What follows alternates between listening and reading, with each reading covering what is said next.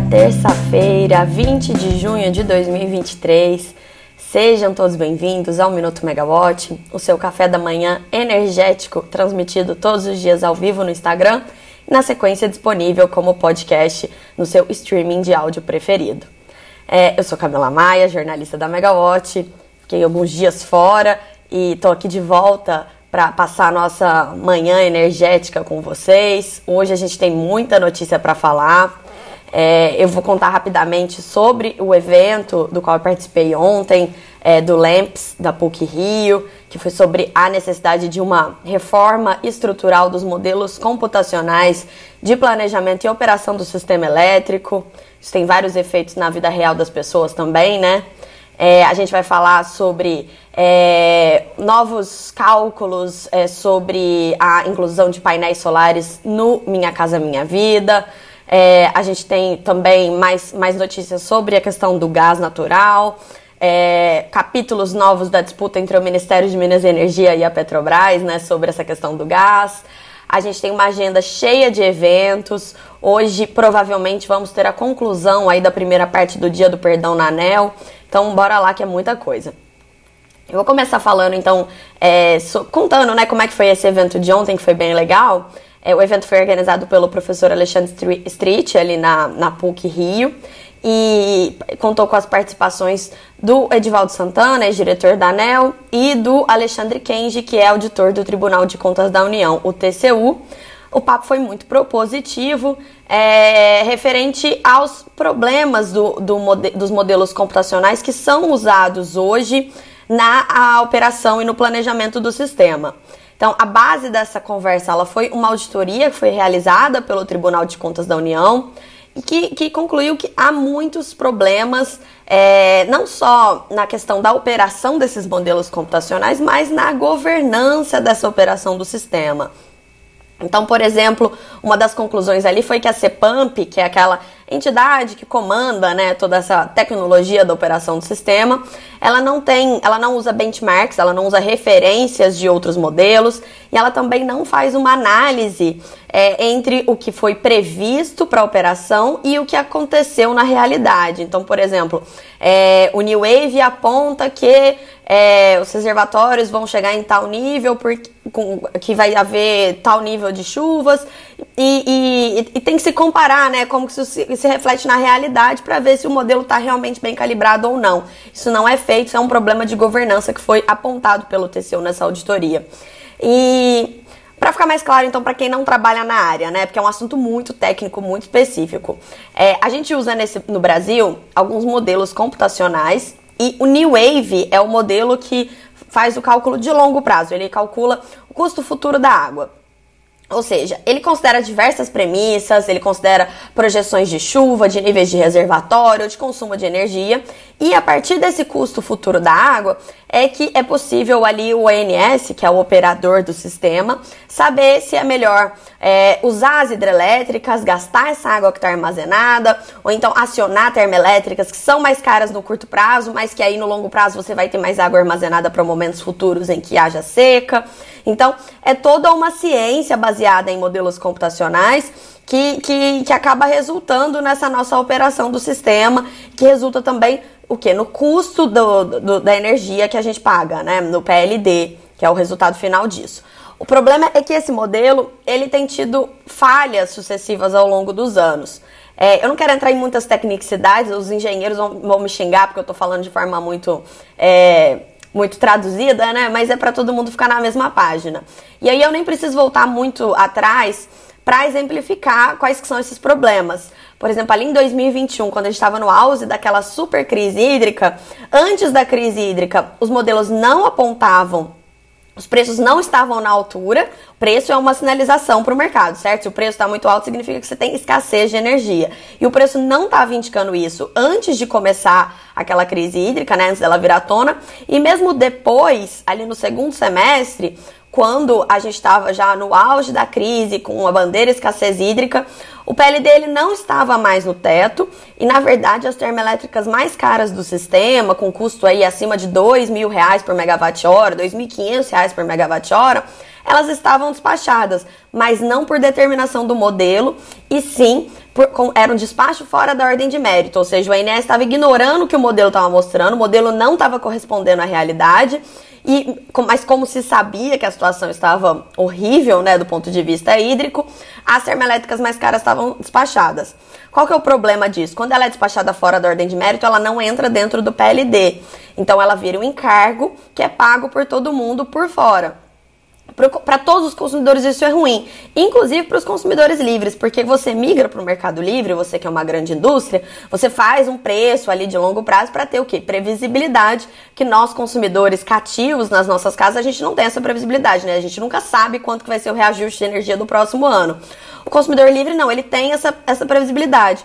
E aí o que acontece quando o encargo vem maior do que o preço que você fechou para pagar a energia? E isso aconteceu ali em 2021. Então é um problema muito sério que tem reflexos muito sérios na, na vida real. E, e, e, esse evento ele serviu para contribuir, né, é, para falar sobre é, o que, que, pode ser feito, quais poderiam ser alternativas, quais outros modelos poderiam ser adotados. É, foi, foi uma conversa muito propositiva, é, não foi muito quem é culpado do que apesar do que essa é uma discussão também importante a ser feita, é, o, o, espírito ali foi mesmo contribuir com o avanço da discussão. E aí, quem tiver interesse em saber mais sobre isso, eu convido a entrarem ali no site do LEMPS, da PUC Rio. Lá tem todas as informações sobre esse evento e tem o vídeo da íntegra do debate, foi muito rico. Eu acho que quem tem interesse vale a pena assistir. Agora vamos então para o nosso noticiário super quente, né? É, a gente tem aí vários desdobramentos de, de notícias. É, na semana passada a gente falou aqui com vocês, Natália Bezutti deu essa notícia, né? O Senado aprovou ali a medida provisória do programa Minha Casa Minha Vida, que veio com emendas polêmicas, mais uma vez, é, dessa vez referente à inclusão da energia solar, né, da geração distribuída no programa. E qual que é o problema da inclusão da GD no Minha Casa Minha Vida? É, veio uma determinação para que as distribuidoras elas sejam obrigadas a comprar o excedente da energia elétrica gerada nesses sistemas a um preço muito mais alto do que o vigente no mercado hoje. Hoje, quem é um, o consumidor que tem geração distribuída, ele não pode vender essa energia, porque ele não é um gerador, ele é um consumidor. Então, essa energia, quando ela excede o seu consumo, ela vai para a rede e aí ela se transforma num crédito que é válido por até 60 meses, é um, um desconto na conta de luz desse consumidor. Então, se ele é, botou mais painel solar do que ele precisa, ou então se ele saiu de férias por um mês, gerou bastante energia naquele mês, mas ele não usou, não é que isso vai ser desperdiçado, mas ele vai receber isso em desconto nos próximos meses.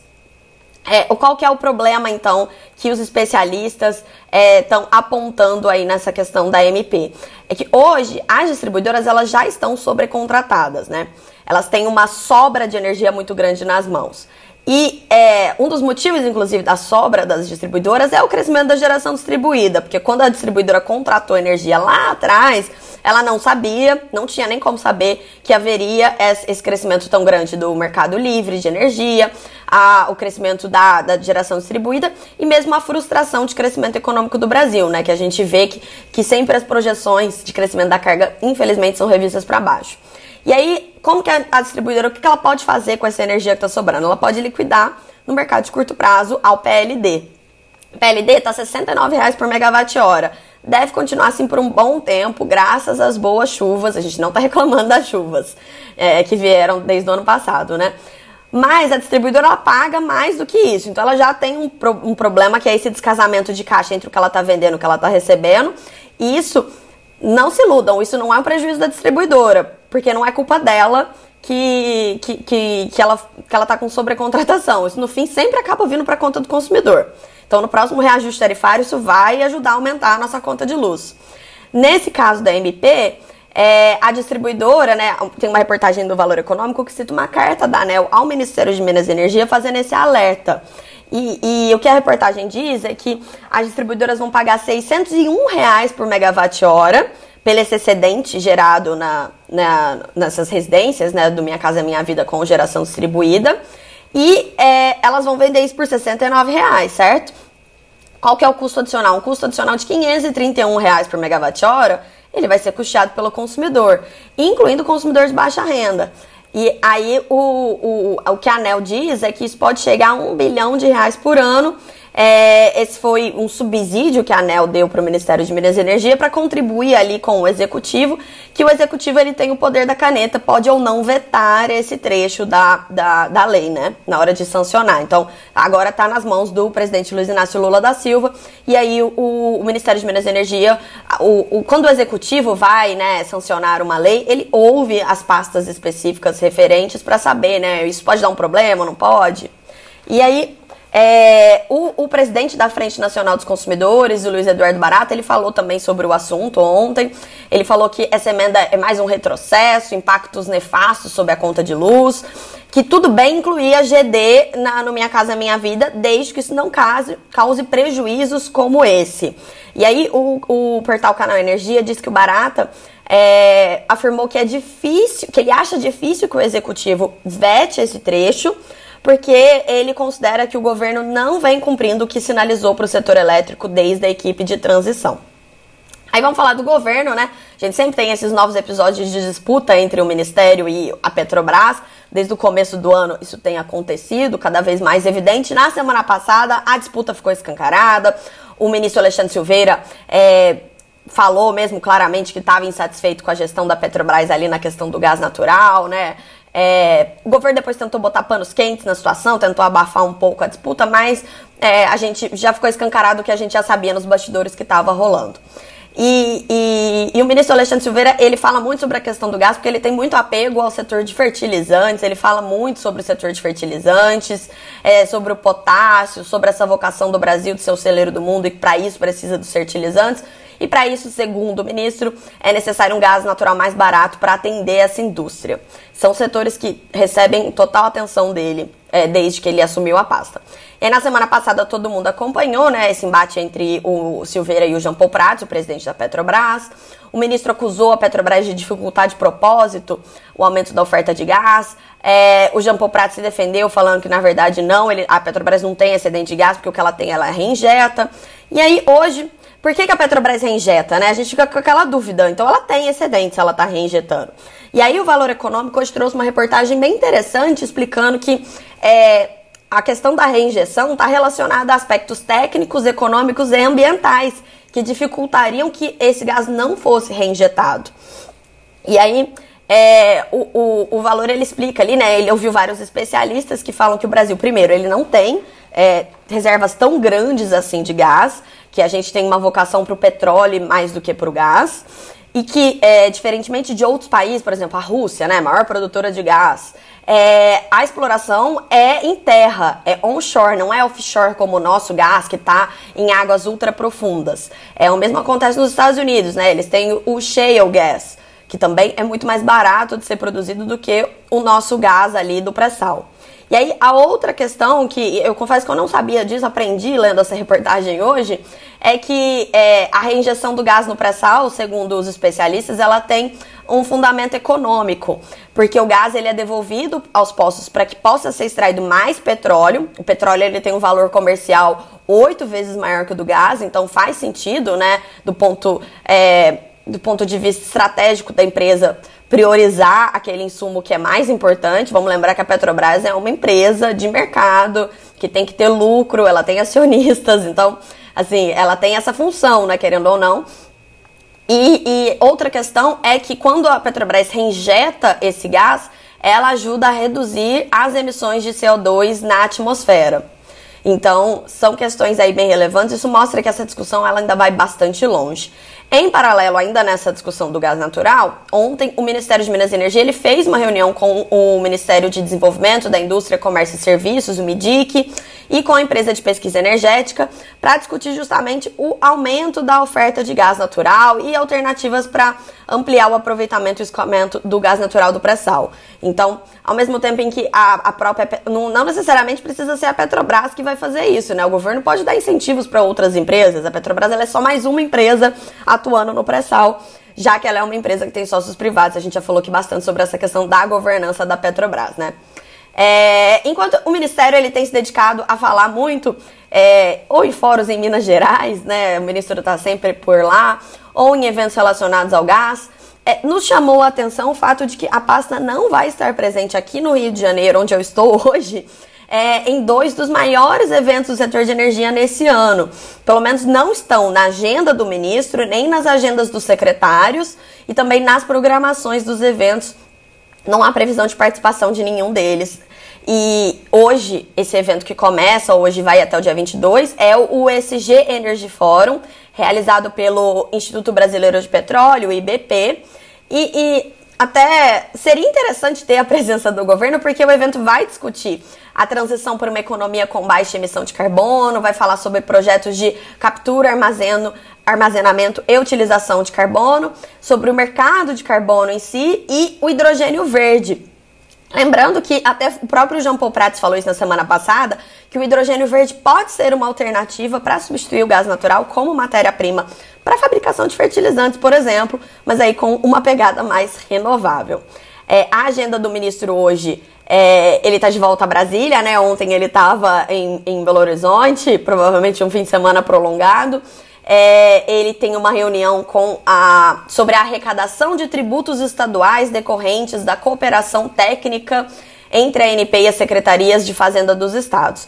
Esse é o único evento que está na agenda dele nesse momento, mas obviamente outros eventos podem surgir, como aconteceu ontem, né? Ontem, inicialmente, ele só tinha compromissos ali em Belo Horizonte, mas no fim do dia surgiu uma agenda é, com os presidentes das distribuidoras de energia elétrica já em Brasília é, aumentando então as expectativas de que a gente tenha ainda essa semana a abertura da consulta pública sobre a renovação das concessões de distribuição. Então a gente aguarda ansiosamente, todo mundo lendo o Diário Oficial da União bem cedinho aí para ver se saiu ou não.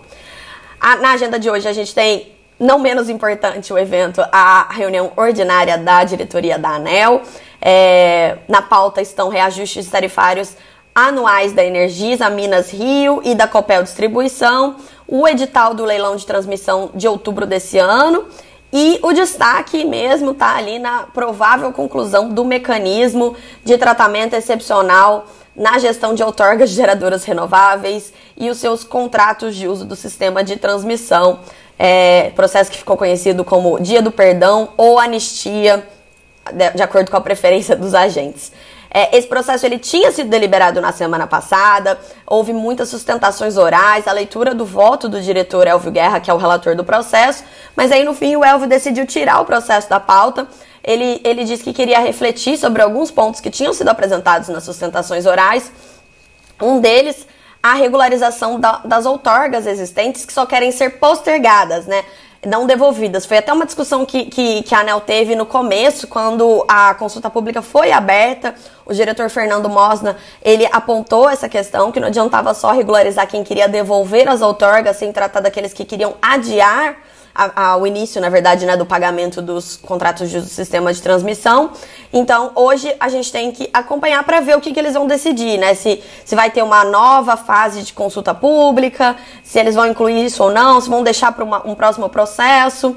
É, tem, tem muitas possibilidades nesse dia de hoje. A semana ainda tem muitos eventos. Eu não falei aqui sobre a programação do, do Enas, que começa amanhã, porque eu vou falar sobre isso amanhã. Mas se você quer saber já tudo que está acontecendo, baixe o aplicativo da Megawatt, você encontra todas as informações na palma da sua mão, incluindo a agenda dos eventos do setor. Eu fico por aqui hoje, então, até amanhã, um ótimo dia a todos. Tchau, tchau, gente.